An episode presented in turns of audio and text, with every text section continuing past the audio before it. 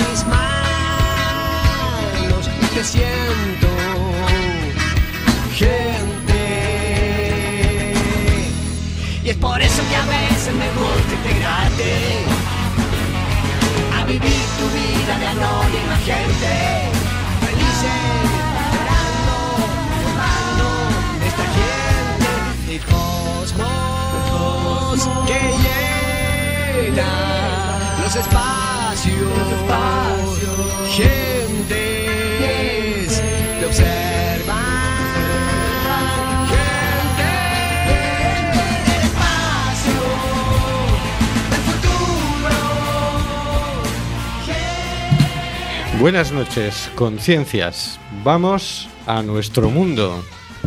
Estamos en CUAC FM, en el programa Simplemente Gente, programa sobre la diversidad cultural en Coruña y sobre los derechos de las personas migrantes.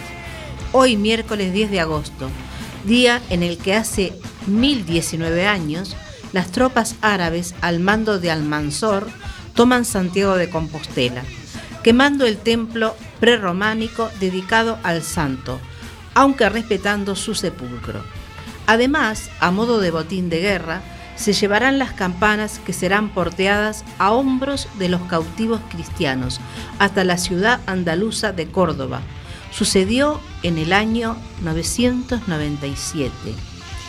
Y en 1809, en Quito, Ecuador, se produce el primer grito de independencia en las colonias españolas de América, cuando se desconoció a las autoridades españolas locales y se instaló una junta de gobierno que inició el proceso independentista, proceso que concluyó 13 años más tarde en la batalla del Pichincha del 24 de mayo de 1822.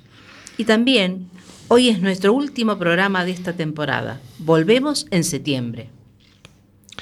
Seguimos denunciando los vuelos de deportación de inmigrantes que realiza Europa por medio de la compañía Air Europa y todo el grupo Globalia. No, vueles nunca con Air Europa. Tenemos en control al mago de las ondas, Carlos Reguera. Hola, Carlos. Hola, vamos a acabar la temporada, que ya nos queda poquito, venga. y en las ondas a nuestro constitucionalista, el señor García. Hola, señor García. Buenas tardes, Hortensia y amigos. Echando una mirada general del panorama mundial, me encuentro un Oriente Medio en guerra, una África expoliada, una Sudamérica represaliada, una Asia explotada y una Europa y Norteamérica en aparente hedonismo. ¿Es la situación que todos queremos? ¿merece esta situación una reflexión, transformación o mutación? Merece, merece. Y también en las ondas a nuestro contertulio Oscar G. Hola, Oscar. Mm, Buenas tardes, Camino de Noches. Bueno, como este verano es atípico, según nos ha dicho nuestro estimado Rey Felipe, nosotros también queremos ser atípicos y acabamos la temporada a mediados de, de agosto. ¿Esto qué es? Vamos, vamos a convertir en tópico el típico, eh, eh, digo, el atypical Spanish en vez del typical Spanish. Esto, verano atípico total. En el anterior programa se quejaba de que si no cogíamos vacaciones, Y ahora, se no queja de que si las cogemos en que- Bueno, no lo sé. El calor de Madrid, no me cabe duda. En el estudio José Couso contamos con nuestra inefable y peligrosa colaboradora Hortensia Rossi. Hola Hortensia. Hola, buenas noches a todos, a nuestras invitadas, la señora Raquel, la señora Marisa. Hola a todos. Y hoy nos acompañan nuestra colaboradora responsable de la sección Historias de la Diversidad Cultural, Marisa Fernández. Hola Marisa. Hola, muy buenas. Y la principal responsable de la presencia en este mundo de un servidor, Raquel Imiscoz. Hola mamá. Y conduciendo el programa Rubén Sánchez, que hará lo posible para que fluya este amordazado programa número 121. Amordazado porque no vayamos a olvidarnos. Seguimos amenazados por la ley Mordaza. Estamos en el programa Simplemente Gente en Cuac FM, en el 103.4 y nos puedes encontrar en Facebook en Simplemente Gente en Cuac FM. Y ahora hablemos de la Constitución.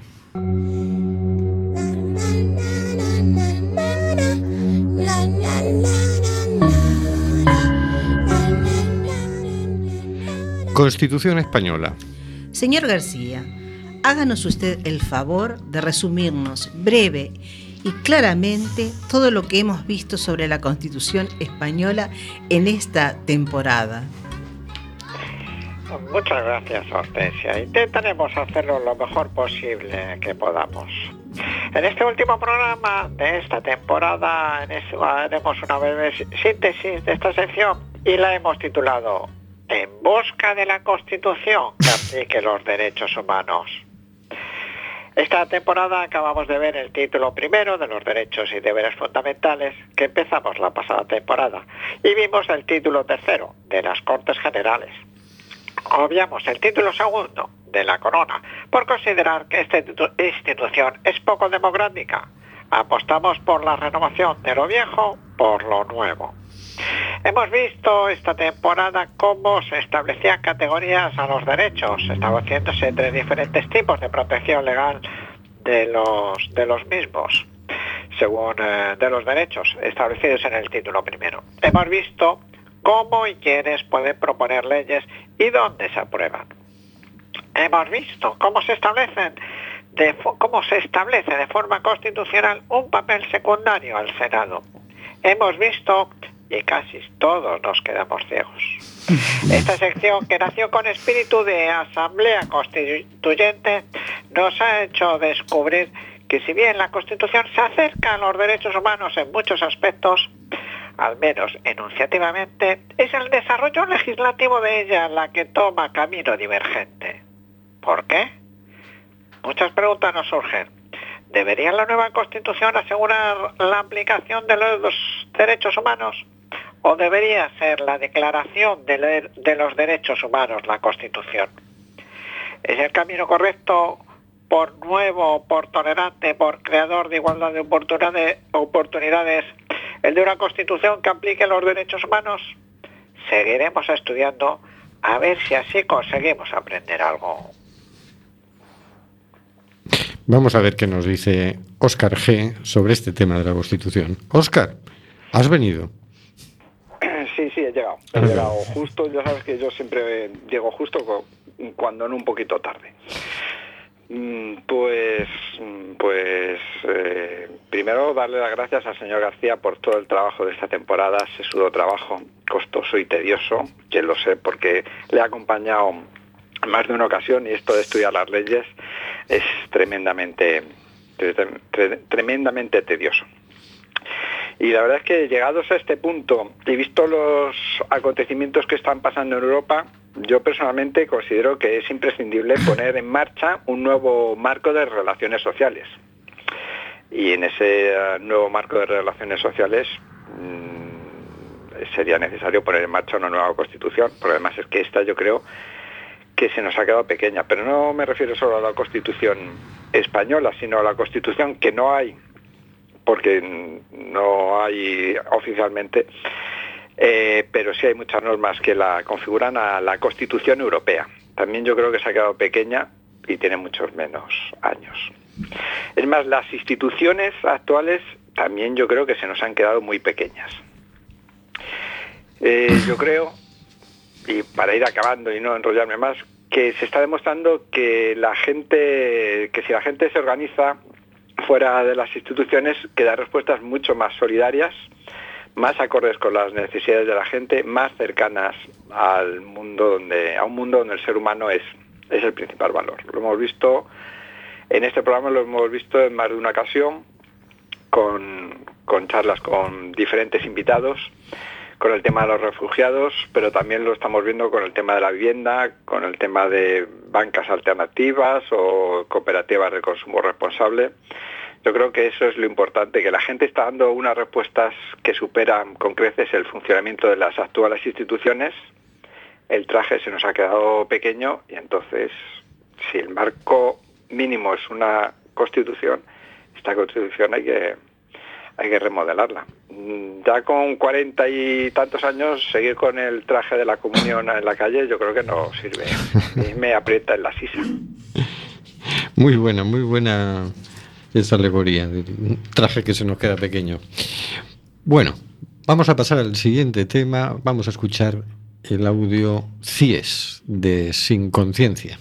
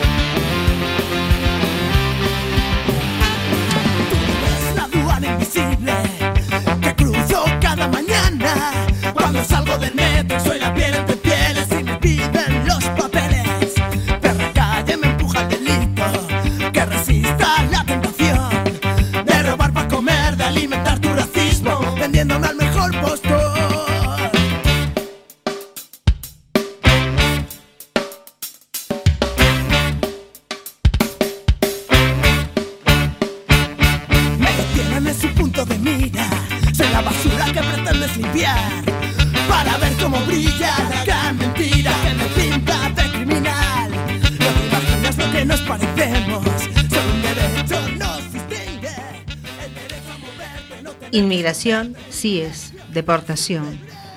Esta temporada, como no podía ser de otro modo, hemos hablado de los derechos de las personas migrantes.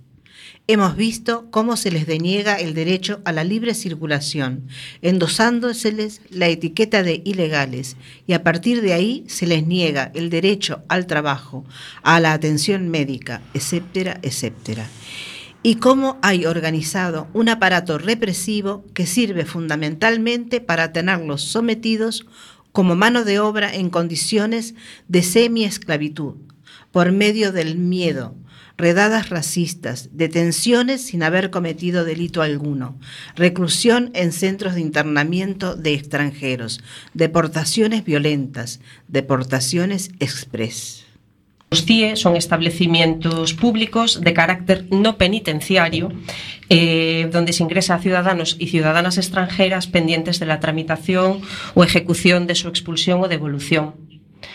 Eh, claro, presuntamente este internamiento en el CIE tiene un carácter cautelar, preventivo, ¿no? Eh, pero al final se acaba concretando en que estás privando a la gente de ese derecho fundamental, que es el de la libertad ambulatoria.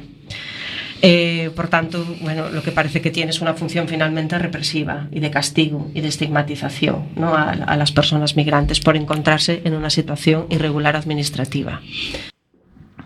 Hemos participado en la campaña de boicota Globalia, no viajes nunca con Air Europa, y hemos hablado de esto con Miguel Fernández del Foro Galego de Inmigración, con Nicanor Acosta, también del Foro Galego de Inmigración, con Lara de Ferrocarril Clandestino, un colectivo que visitan el Centro de Internamiento de Extranjeros de Aluche, con Amparo Clement, autora del documental Lágrimas de África, con Javier López, empresario que tiene media plantilla de inmigrantes, con Vanessa Míguez, a la que escuchábamos ahora en un corte de audio, presidenta de SOS Racismo Galicia, con Isidro López de la Comisión de Asuntos Legales de SOS Racismo Madrid, con, llamémosle Fran, de Camerún, para protegerlo, que estuvo detenido en el Centro de Internamiento de Extranjeros de Aluche, con Maite Bustamante, abogada especializada en temas de inmigración, y por cierto, conseguimos que A Coruña fuera declarada ciudad libre de centros de internamiento de extranjeros. Muy importante, por cierto. Bueno, un pasito. Carlos, tú con este tema, ¿qué te ha parecido todo este tema? Que hemos ido trabajando en varios programas. El tema de los CIES, dice. De los CIES, de las deportaciones, de los vuelos de deportación, de... Yo personalmente, yo agradezco que, que- que- que toquemos esos temas. El otro día me preguntaba alguien, ¿y cómo hacéis para tocar esos temas tan duros? ¿no? Yo decía, pues mira, yo la verdad que estoy agradecido porque el conocer de las personas lo que están viviendo, a mí me, me deja mejor, ¿no? Porque conozco la realidad narrada por las personas, los hechos que, le acontecen, ¿no? Entonces yo personalmente lo agradezco. Yo creo que los siguientes también lo hacen, ¿no? Porque de esos temas no lo vas a oír en, no lo escuchas en la radio, bueno, en, en las redes comerciales, no lo ves en la prensa, no sale por ahí, Mm. sale, sale por las, por los medios humildes como este, como este que estamos usando, vamos. ¿Cómo lo habéis vivido vosotras? Pues yo eh, eh, coincido plenamente con lo que dijo Carlos, porque yo siento como que, bueno, mínimamente estamos aportando, aunque sea granitos de arena, difundiendo lo que, lo que pasa en realidad, ¿no? Y, lo- y no lo que nos quieren contar eh, los otros medios de comunicación. Y supongo que también igual la gente pregunta, la pregunta que le hicieron a Carlos un también porque como, bueno, como, como lo encaramos. Y bueno, yo lo encaro con eso, con la, con la sensación de que bueno, que es un, que es un aporte que estamos haciendo y que me parece que un aporte pequeño pero importante. Bueno, y en la medida que podamos seguir este adelante con esto, haciendo todo tipo de campañas para que se entere la gente y ver si podemos ampliar también en la red de escuchas que tengamos, me parece, yo lo veo así, me siento así. Óscar, tú te has, has tomado contacto con el centro de internamiento de Aluche, con el colectivo de ferrocarril clandestino. ¿Cómo has vivido tú toda esta, esta etapa? Pues diría emocionante. Emocionante por mm, conocer a gente, gente de, de otros lados, de otros colectivos que está en la misma reivindicación que tú.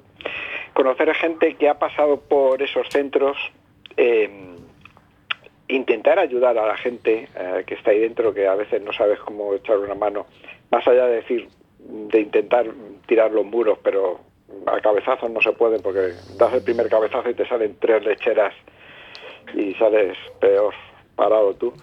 Eh, interesante por ver que hay un- mucha gente, mucha más gente de la que eh, creemos, que está sensibilizada por los derechos no propios, sino por los derechos de los demás.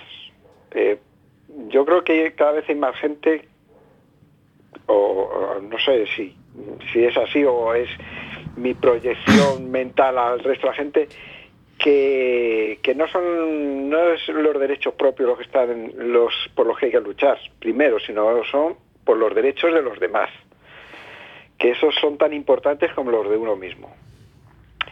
Y, y eso me ha parecido interesante, emocionante. Me, me ha dado, me ha alegrado la vida. Que más vida aparte de la que sale en la tele. Y más sensibilidades y más gente. Tú, Marisa, nos has ido siguiendo más o menos. Sí, sí, sí, sí, ¿Qué, sí. qué te ha parecido? A mí lo que me parece, a ver, me parece importante, eh, por un lado, vuestra permanencia.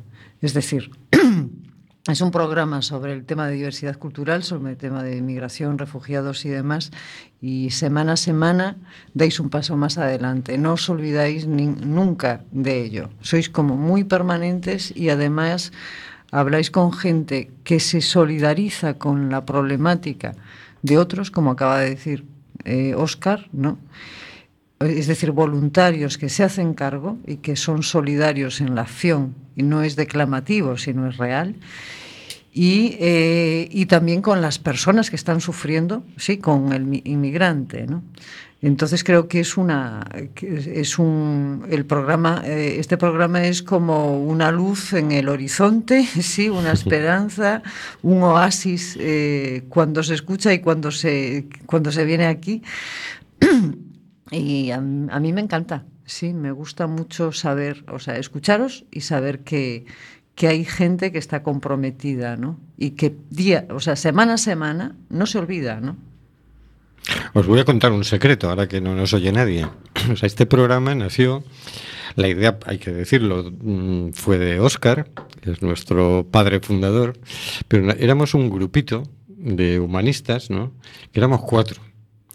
Uno de ellos, que se llamaba Guillermo, que es un gran amigo que tenemos todos en el corazón, eh, era un inmigrante que como no pudo conseguir trabajo, al ritmo que le exigía la administración, quedaba en situación de irregularidad. Él tenía aquí mujer e hijo y decidió volver- regresar a Panamá antes que quedar en situación de irregularidad porque eso lo hacía muy vulnerable y era un problema. ¿no? Entonces decidió irse a buscar trabajo allá. Y entonces nos quedamos tres y dijimos, ¿y ahora qué hacemos? Y entonces Oscar dijo, ¿y si hacemos un programa de radio en Cuac FM? Es decir, que este programa nace precisamente del drama de la inmigración y a mí me gustaría dedicárselo a Guillermo, porque mm, ese hueco que nos dejó hemos tenido que rellenar haciendo este programa. ¿no? Es un, un querido amigo que tuvo que era inmigrante, que tuvo que, que regresar a- al país del que venía, hacer trabajos muy duros en el campo, y, y bueno, gracias a él estuvimos trabajando en muchas cosas y gracias a él estamos ahora haciendo este programa.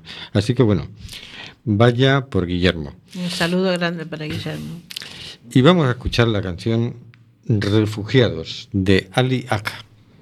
la vida de uno en la calle, porque uno que va, a dónde va a llegar uno a una casa y no tiene con qué comprarla, ni tiene nada, que uno que tiene recursos para el desplazado, Es pero yo no lo he recibido porque a mí quedaron de llamarme y no me han llamado nada. Tenía mi casa y todo, mi gallina. Hace dos meses tuvimos una gran represión contra los jóvenes. Los paramilitares nos mataron más de 16 jóvenes en menos de 20 días. Después de un largo viaje, con maleta y muy cansado de haber sido sacado, golpeado, quizá amenazado por un problema de estado, de su tierra fue desterrado, por haber sido inculpado, por sentirse rechazado. Un ser humano que al mundo pide la mano, indiferencia y arrogancia son es nada extraño. Es el aeropuerto, la frontera, la migración, los coyotes, también la guardia costera, hasta ladrones de acera que esperan a quien viniera y sin un rumbo siquiera cualquiera se desespera allá afuera, sin papeles, sin trabajo, pero ni modo hay que guerrear porque el destino aquí me trajo. Ponerse al tanto de Ginebra y leyes de amnistía y pensar que no son reyes y no tratan como deberían. Con imágenes de un triste pasado, un trabajo mal pagado y estatus de refugiado. Y es notorio que este no es mi territorio. Busco a alguien solidario y que consigo enfrente odio. Es otro imperio y a mí me es bajo el salario. Y ese índice y el comentario se convierten en pan diario. Estoy aquí porque me toca huir. Más difícil comenzar y no poderlo construir. Con tristeza pensar en su familia, en su hogar, en su barrio, Personas refugiadas. Empezamos la temporada ya con el tema de las personas refugiadas. Refugiadas entre comillas, porque no se les da refugio. Entrevistamos a Daniel Bóveda de ASEM, a Natalia de Ecos do Sur, a Cristina de la Comuna, a Alfonso Mascuñana, voluntario que estuvo en Lesbos, a José Abad de Fotos contra la Guerra antes y después de su viaje a Grecia, a los campos de refugiados, a Gabriel Tizón, fotógrafo que también ha estado en los campos de refugiados, a Juan Balay de SOS Refugiadas, UDC, a Federico Pichel de la ONG Aire, que estuvo en los campos de refugiados. Y en este sentido hay que, hay que reconocérselo, es un país invadido. Eh, nosotros en, en, el sentido de que, claro, Europa le ha cerrado las puertas, todos los inmigrantes que han entrado en Grecia se los tienen que quedar ellos, y el problema es que tiene un campamento pues cada 40 minutos de coche, estamos hablando pues como si en, España, en Galicia, tuviéramos uno en Ferrol, uno en Coruña, uno en Carballo, uno en Órdenes, uno que dices, coño, no es un campamento en Galicia, no, no, están totalmente ocupados. También entrevistamos a María Vence, que estuvo en Tesalónica, a Marta Galán, de Vibra, que organizó en Uxes con Rubén Capelán de Chotocobeu un festival en apoyo a las personas refugiadas. De campaña. Tiendas de campaña. Sí, de estas tipo militares. De hecho, es un campo militar. Hay más de 20, diría 30 campos militares ahora en Grecia. Eh, estuve mirando e intentando ver cuál es el número, es imposible saberlo casi. Pero bueno, en este caso los militares les dan una tienda. Eh, en principio estaban directamente sobre la grava, que eran piedras de, pues de unos 10 centímetros, 8 centímetros, no son piedritas. Eh, la grava ayuda a que se infiltre el agua y al drenaje, pero por otro lado también para el desarrollo de los niños, caminar, para mm. y más con el calzado que, que se tiene allí, pues mm, no son o sea, son condiciones muy, muy incómodas y de hecho al principio dormían directamente sobre la piedra. Si quitaban la piedra, dormían sobre la tierra. Entonces debió de ser a las pues a las tres semanas, un mes de estar allí, que se les, se les dio unos somieres y unos colchones a estas familias. Y, y, con esto pues se solucionó el hecho de que duerman directamente sobre humedad, pero aún así eh, el agua sigue entrando en las tiendas eh, pero a bocajarro. Aparte, imagínate un clima similar al de Galicia. Sí. Llueve a cántaros y aquello se inunda. Y luego esto también además... Pues también hemos entrevistado a Jorge Quindimil, profesor de Derecho Internacional de la UDC. El derecho de asilo, voy a intentar ser lo menos técnico posible, al margen de que tú quieras que precise algo más, que consiste en la protección de un Estado le concede a aquellas personas que no son nacionales suyos y que huyen de algún conflicto armado. Eh, en el caso en cuestión, pues se trata en particular de los sirios que huyen eh, de la cruenta guerra civil siria y que escapan de su país, se van hacia otro país y tratan de llegar, pues bueno, a través de las distintas rutas a distintos puntos de Europa y en particular también a Turquía. Esa gente, después de haber huido de su país, digamos que llama a las puertas de un tercer país que considera seguro, que considera que le puede proteger, que puede salvar su vida y le solicita esa ayuda, le solicita esa protección. Y el derecho de asilo en ese instante consistiría efectivamente fundamentalmente en dos cosas. En primer lugar, en no devolver a esa persona a un lugar en el que pueda correr peligro su vida, eh, su libertad o su integridad física. En este caso, por ejemplo, no devolverles eh, a Siria. Y en segundo lugar, consistiría en todo un conjunto de derechos que a esa persona, a esas personas les permitirían emprender una nueva vida. En definitiva, estamos hablando de personas que no buscan un, mejor, un, futuro mejor, que no buscan mejorar su vida, sino que directamente lo que buscan es salvar su vida y buscan un Estado, un Estado de asilo que les permita esa protección. Y también entrevistamos a José Massa, portavoz de Caravana Grecia, una semana después de que llegaran de regreso de su intenso periplo. Y cuando llegamos a la, a la embajada española en Atenas, no, estaba, eh, sale el cónsul español y sale a la calle. Y hace en, en una especie de corrillo informal, hay un vídeo, ¿no? Que, Sí. que, que, que es testigo de esta situación.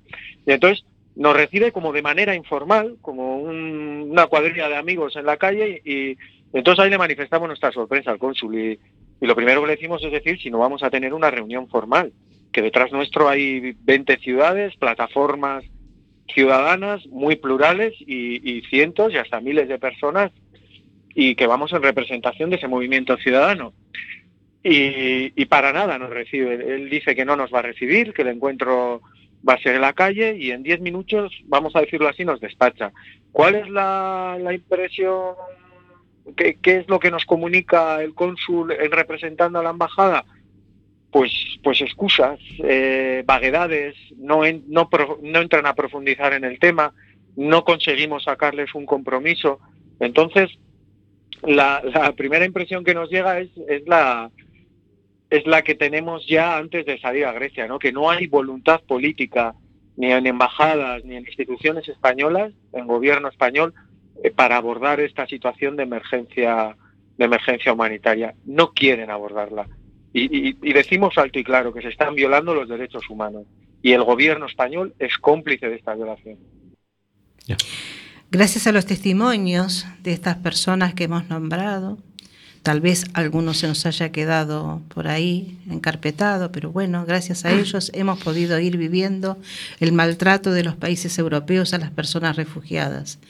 Pero lo que sí ha sido interesante es la respuesta de las personas eh, que han ido ahí, han aportado, se han jugado la vida en muchísimos casos han ido por medio de ONG y también han ido en forma particular.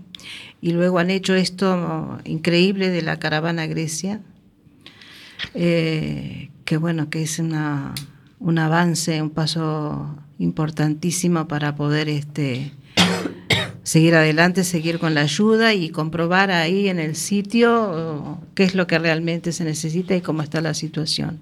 Y poder tener un poquito de esperanza y de fe en el ser humano, ¿verdad? Porque si uno fuera por lo que ha hecho los gobiernos con esto, es que apaga y vámonos. Tener ahí a casi un millón de personas, o a lo mejor millón y pico de personas, negarle el derecho de asilo, que lo inventaron los europeos, porque después de la Segunda Guerra Mundial, menudo desastre teníamos aquí. Y entonces ahora resulta que cuando vienen otros y nos piden el derecho de asilo, lo que hacemos es mirar para otro lado. Incluso los, los ridículos acuerdos a los que llegaron hace un año.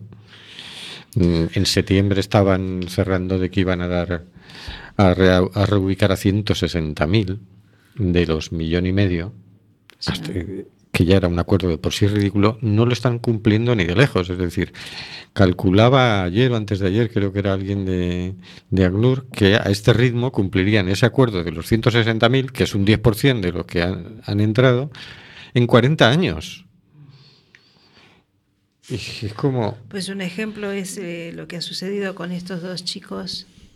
¿Te acuerdas? Los chicos que tenían Sí, que venir claro. por el problema de salud, que ahora está aprobado, pero han Pero todavía llegado, no están aquí. todavía no han llegado. Estamos todos pendientes. Y Dos muchachos que se nos están muriendo con una enfermedad hepática Sí. y que han tardado... Que eso es una ¿Qué? ¿Cuánto han pequeñísima muestra de- del drama que están viviendo miles de personas. Pero bueno, lo bonito ha sido cómo la gente, eh, por su cuenta y riesgo, espontáneamente se lanzó a ayudar. ¿no? Empezamos a tener noticias primero pues, de ONGs de bomberos y de eh, gente de salvamento marítimo que se iba allí con sus lanchas, se metían en el mar y sacaban del mar a, a los que naufragaban. ¿no? Eh, A ver, y lo importante es esto, bueno, un poco que también, eh, evidentemente que ayudamos, ¿no?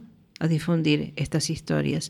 Pero lo importante es que también, por lo que a mí me parece, se da mucho también en el boca a boca, en el que una persona ve un cartel y se entera de que en su ciudad, en su pueblo, en su lugar de- donde habita, este, hay un grupo de personas que, están haciendo una movida de este tipo, que quieren ir, que quieren colaborar y se van sumando. Eh, Es que está mucho más allá de- de lo que puedan decidir los políticos que quieren, que quieren marcarnos el rumbo de cómo vivir. Es que nunca van a poder. Sí, es que fíjate que va además- a primar la humanidad que llevamos dentro. Además, un momento importante fue cuando primero Ada Colau y luego todos los ayuntamientos, digamos, del cambio eh, se convirtieron en ciudades refugio. Cuando salieron y con toda la fuerza que tiene Ada Colau, le- se encaró con el ministro de Interior, que estaba, recuerdo en las primeras negociaciones que decías que 2.000 refugiados en España, claro, con el paro que tenemos en España, 2.000 personas no sabemos si vamos a poder. Unos días después estaban firmando que sí, que 16.000, sin problema ninguno, decía Rajoy. No, no, lo- 16.000 y los que hagan falta, dijo. Sí, y entonces ya salió Ada Colau y empezó a leer cartas de eh, vecinas de Cataluña, de Barcelona, que ofrecían su casa para albergar refugiados. Y ella decía, esta mujer que vive sola puede ayudar a los refugiados y usted no puede. Señor Fernández Díaz, Ya. vergüenza. Y lo decía con la fuerza que lo dice ella, ¿no? Pero fue un momento, un punto de inflexión, donde Sí. se creció el movimiento ciudadano y, y empezó a fluir un poco la, toda esa solidaridad que siempre necesita un chispazo para, para saltar, ¿no? Pero lo- el hecho es que empezó a ir gente eh, a Grecia a, a visitar los campos de refugiados, empezaron a hacer recogidas de alimentos, a enviar toneladas de alimentos, de ropa, de medicinas, de todo era espectacular. Espectacular la respuesta de la gente y vergonzosa la respuesta de los dirigentes, ¿no? Esto es algo que no tenemos que dejar morir. Que bueno, que ahora nos vamos de vacaciones, pero que retomaremos y, y- y con mucha fuerza cuando vuelvamos. a mí esto me recuerda, me recuerda que eso que dicen, ¿no? De que el ser humano es tiene la capacidad de hacer las, las mejores cosas en la vida o las peores, ¿no? Y que al final es una cuestión de elección personal, ¿no? Ujú. Sí. Porque cuando, un- cuando, cuando, cogiendo el caso de los refugiados, alguien que está en Siria decide abandonar el país y no sé qué, él está tomando una decisión personal, ¿no?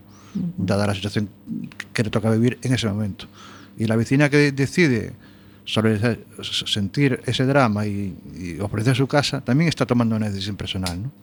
Y es como que las decisiones personales son mucho más poderosas de lo que nos parecen, aparentemente, ¿no? Yo dejo eso ahí en el tintero. Ahí lo dejas, muy bien, muy bien, así es, sí, sí, sí, porque uno tiene esa sensación de, claro, yo solo puedo poner mi granito de arena. Sí, pero qué, qué importante a veces es el granito de arena que pone uno, ¿no? Y qué sentido tiene, y si no, uno nace pequeñito siempre y las, grandes cosas no pueden nacer grandes, sí, siempre salimos con desventaja. Siempre hay alguien más grande dominando la escena durante años y tal, pero bueno, luego va creciendo la cosa, ¿verdad? Y Y es más, para el que tenga duda, cuando veas que hay millones de personas que, que andan, eh, andan sintonizados en un mismo sentir, es que por ahí, por ahí es el camino, no, no dudes. ¿no? Pasó con el caso de, del Urquiola, los barcos hundidos, miles de personas que andaban, ahora estamos con el tema de los refugiados. No solo, no solo son individuos, son miles y millones de personas en diferentes países, en- en- con todas las formas, colores y tal. Y eso no, o sea, el ser humano no está equivocado. El ser humano sabe lo que, lo que hay que hacer, lo intuye, lo siente, sabe, sabe por dónde hay que ir hacia el futuro. Aunque nos cueste un poquito, pero bueno. Bueno. Sí, pero así es, así es, sí, sí, sí. Es como se, se va abriendo un, un caminito de sentido, ¿no? Que tiene un poco de sentido. Lo que no tiene sentido es lo otro. Yo, fíjate, recuerdo toda esta temporada, todos los programas de refugiados y tal, es como ha sido un poco, la verdad, de privilegio, ¿no? Es decir, hemos tenido aquí a personas que voluntariamente han venido allí a ver en qué podían echar una mano. Yo recuerdo a Alfonso Mascuñana, un profesor de filosofía, jubilado, que mm, mandó un correo electrónico a los amigos diciendo, venga, echadme una mano, este es mi ir, número sí. de cuenta y ayudadme a pagar el viaje a Grecia, que voy allí y luego vengo y os cuento. Y así hizo, ¿no? Es más, el dinero que sobró lo donó a una ONG con las que estuvo colaborando allí y cuando regresó estuvo dando charlas y él sigue dando charlas contando la situación de los campos de refugiados, ¿no? Fíjate que él llegaba allí, nos contaba en la entrevista, ¿no? Y decía, yo no, yo no sé nadar, no, no soy un nadador como para Claro. echarme al agua, ¿no? Pero ¿en qué puedo echar una mano, no? Entonces él echaba una mano pues a las personas que traían del agua, pues a, a ubicarlas, a darles la información. a- Es maravilloso lo que ha hecho toda esta gente.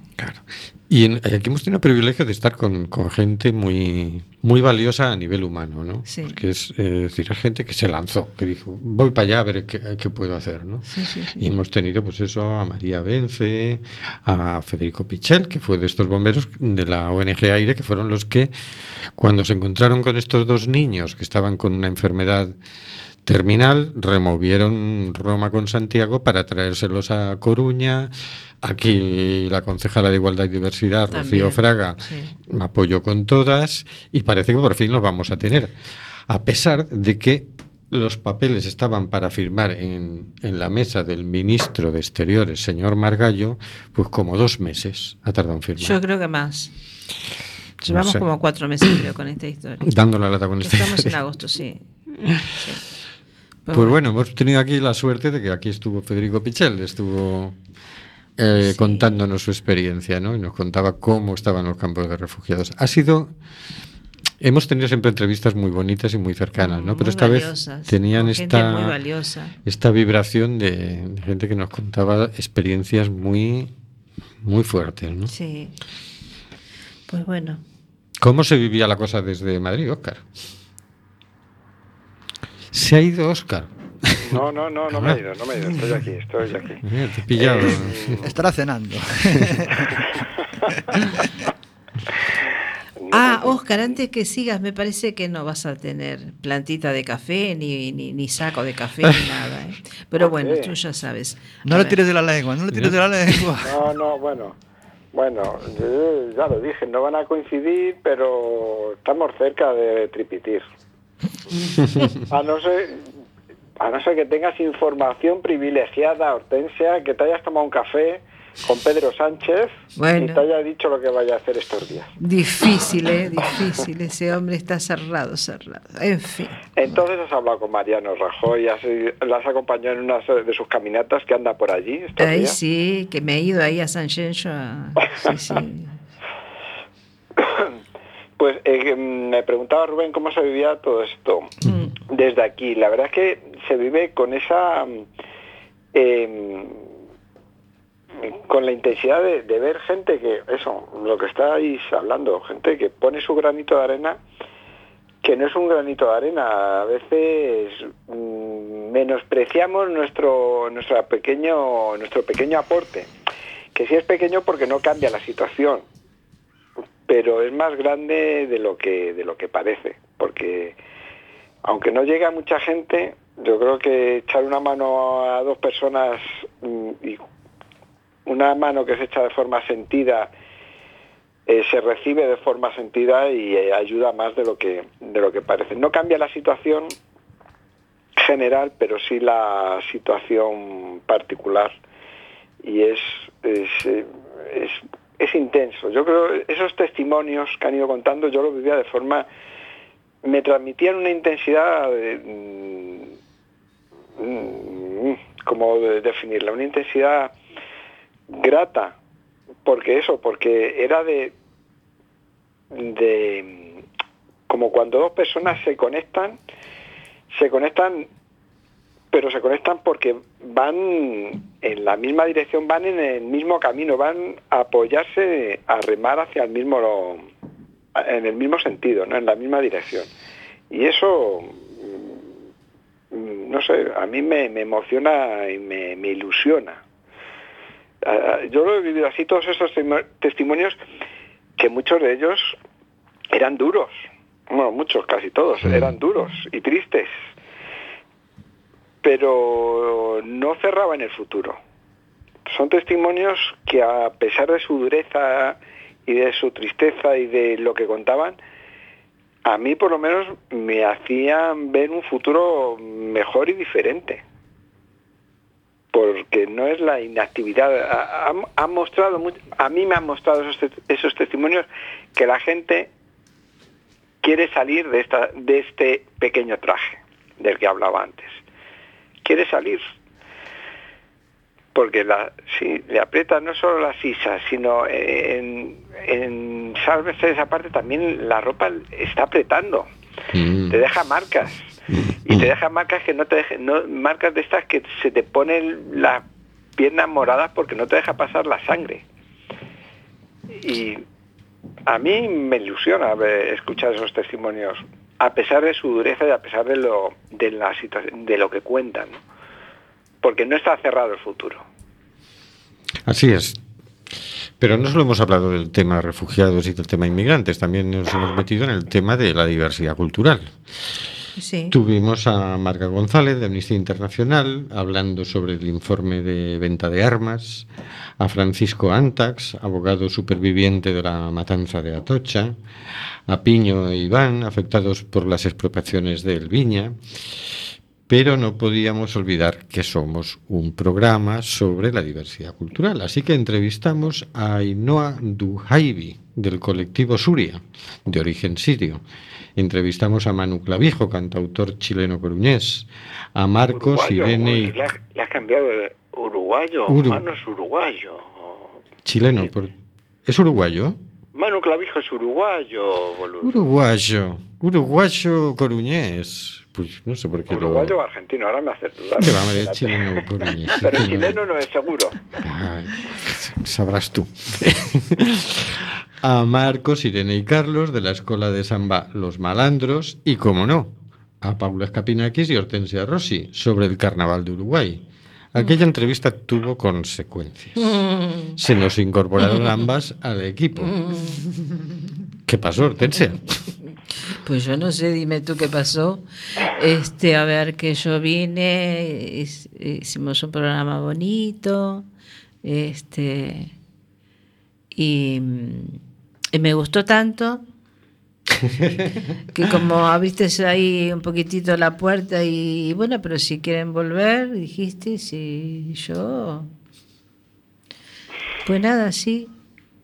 Volvimos las dos. Bueno, Paula por, por motivos de, de su vida personal, que tiene y tareas y, sí. trabajos, va y viene, pero yo me fui quedando, me fui quedando y bueno, aquí con buena voluntad y muchos errores, en realidad eh, me fui dando cuenta que mm, ahora ya es muy necesario para mí, porque cuando uno empieza, a ver, no es que yo no, no, no hubiera ya tomado conciencia de lo que estaba pasando en el momento que empecé, que estaba el tema bien sobre el tapete de los refugiados, ¿no?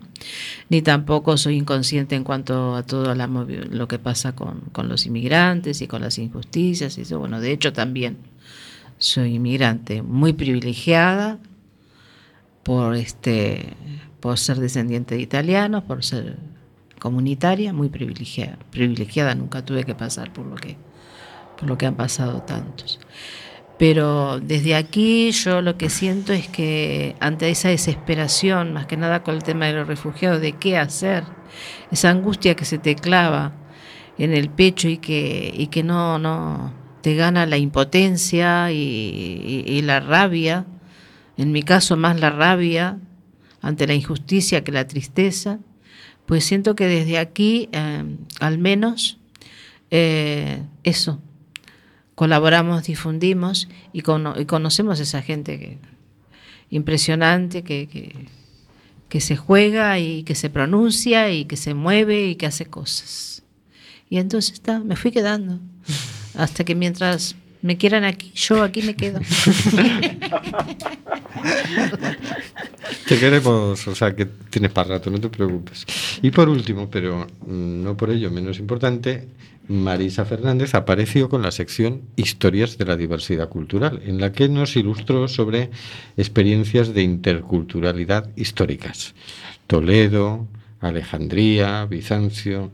¿Cómo ha sido la experiencia, Marisa? Pues ha estado muy buena. ¿Cómo se te dio por venir aquí y decir, voy a hacer una sección yo sobre esto? Bueno, porque aquí el, el director de este programa es- eh, sabe liar a las personas. Vaya, qué descubrimiento. Pues ha sido una conversación, ¿no? Ha sido una conversación sobre el programa y sobre el, in- el interés de ver la diversidad cultural en la historia humana, ¿no? Que es una escuela, la historia es una, una gran enseñanza que tenemos ahí al lado y que como he contado dentro de la sección dice eh, cómo, cómo tenemos problemas de reconocer que otros otras personas del- desde otro punto del mundo se mueven como nosotros nos hemos movido y eso genera problemas a los países y llevamos desde un inicio de- del nacimiento, del surgimiento del ser humano siendo migrantes.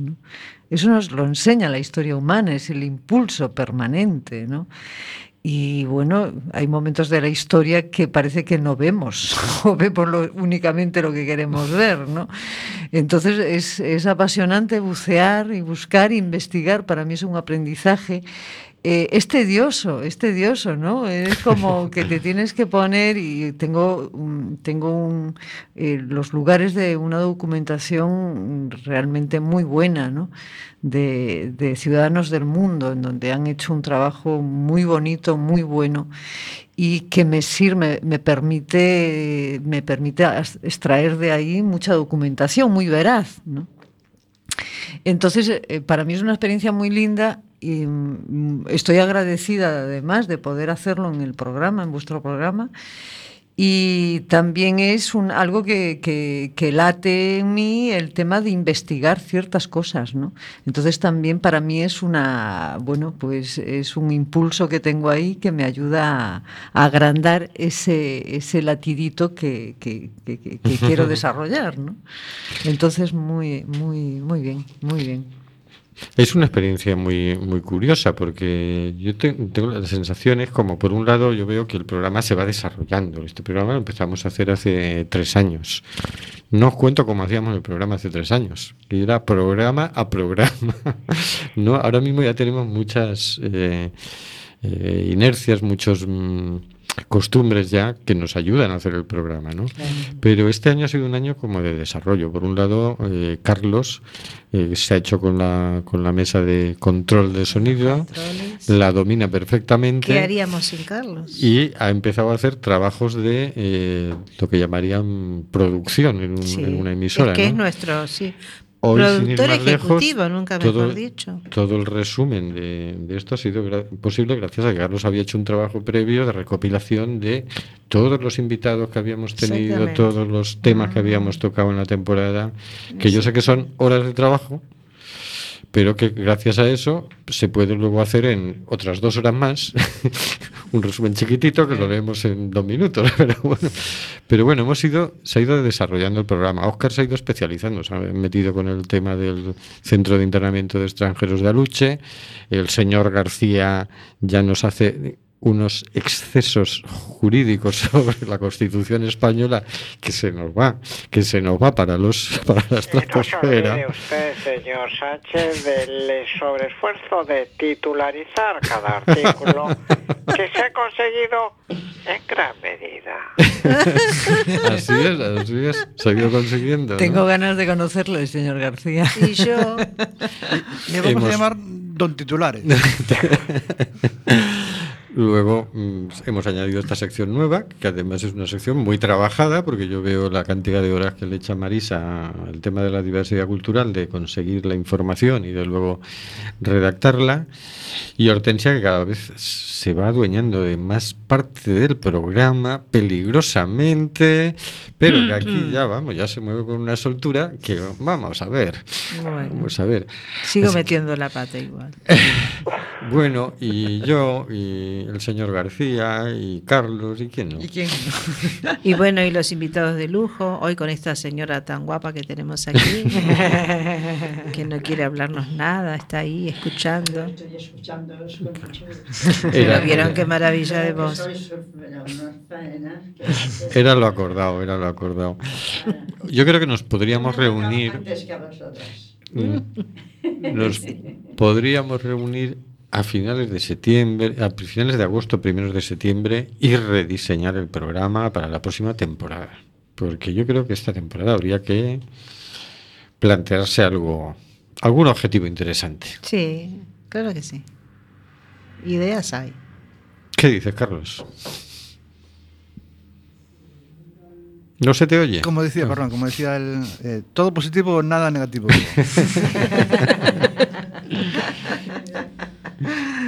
¿Qué dice Marisa? Ah, vale. O sea Me doy por aludida también. Sí, claro.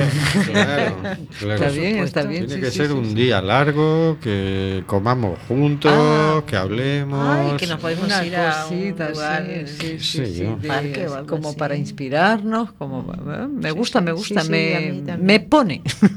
Y podrán venir el señor García y Óscar G. Pondremos una nota en nuestra agenda para ver la posibilidad de encontrarnos en ese encuentro conspirador. Y bueno, eh, Conspiranoico, no, Conspiranoico. conspirador. Encuentro, punto.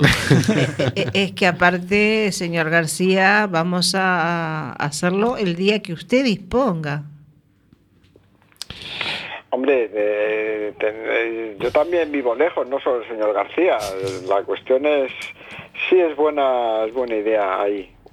finales de agosto puede ser interesante, puede ser posible. Bueno, Un día pues muy bien. charlar, programar, cuadrar y, y lanzar la siguiente temporada que promete ser tan intensa o más que esta.